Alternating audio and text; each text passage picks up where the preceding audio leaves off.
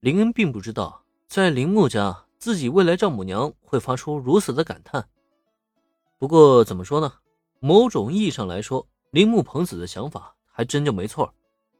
他对林所做的一切猜测，其实都是成立的。因为目前的林还真就有那个能力视东英的豪门世家为蝼蚁。同时，随着他所获得奖励的一天天增加，早晚有一天他会成为站在这个世界上最顶端的男人，这一点是完全毋庸置疑的。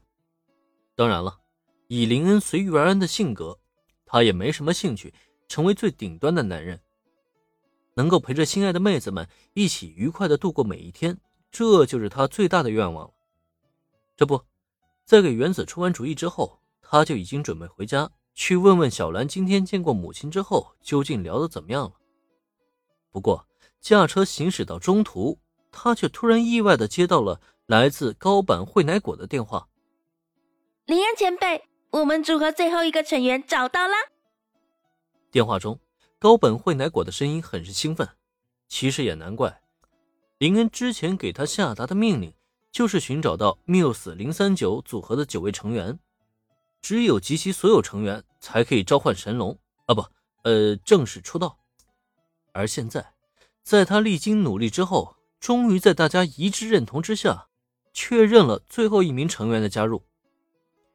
Muse 零三九组合的正式出道就在眼前，终于看到拯救学校的希望了。高坂惠乃果能不为此兴奋吗？甚至在第一时间联络林恩。哦，那真是要恭喜你们了。哦，对了，最后一个成员叫什么？听闻这个消息。林恩一下子也来了兴趣。Muse 零三九九人集结完毕，最后一块拼图凑成了。那么这最后的一个人，会是他所想的那个成员吗？他叫尼克尼克尼，是泽尼克，是三年级生的前辈。一开始他还不想加入我们，甚至还想让我们解散来着。不过。一听说我们的 Muse 零九三九 S 组合是在林恩前辈的事务所旗下，他就立刻要加入我们啦！林恩前辈，我实在是太高兴了。好吧，Muse 零三九九人之间啊，果然是存在羁绊的。按照惠乃果的说法，史泽尼可的加入和原剧情中差不多，是在零三九进行校内征招成员的活动中关注到这个偶像组合的。在一开始，他认为零三九这个组合实在太不专业了，非常草率，并不是一个真正的偶像团体，因此他曾极力想要解散这个组合，并且为此付诸于行动。只可惜，作为原剧情中夏日笑容笨蛋三人组之一的史泽尼可，每一次的行动结局都是以失败而告终。不过也正是因为如此，他反而落入到零三九众人的视线里。并且得知了他目前正担任偶像研究社的社长一职，对偶像活动有着相当深入的了解。在这种情况下，大家都觉得史泽尼可很适合加入零三九，成为这个组合的最后一名成员。事实上，身为行动派的高坂惠乃果也的确是这么做的。在确定这个目的之后，他就在第一时间找到对方，并且给他发出了邀请。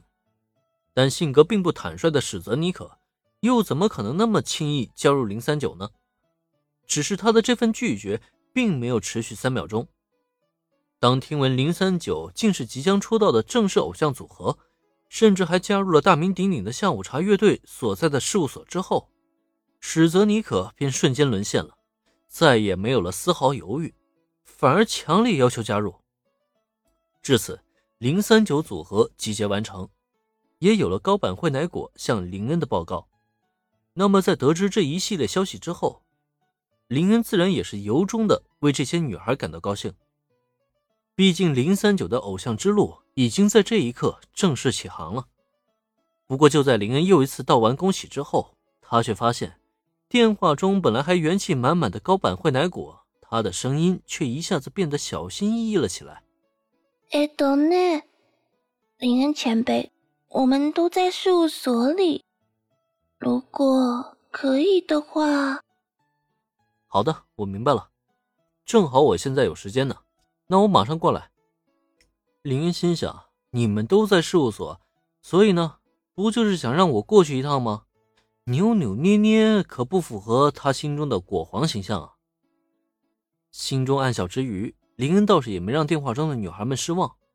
是的，没错，就在他们两人通话之时，零三九的所有成员都聚集在电话的听筒旁，紧张兮兮的等待林恩的回答。在听闻林恩答应前往事务所和大家会面之后，从听筒中很快就传来巨大的欢呼声。有嘎达，林恩前辈，哇塞！啊，终于能再见到林恩前辈了。明明都是要正式出道的偶像了，结果竟然还这么不淡定。不过话说回来，电话中那个声音最大的说终于能见到自己的，应该就是史德尼可没错了吧？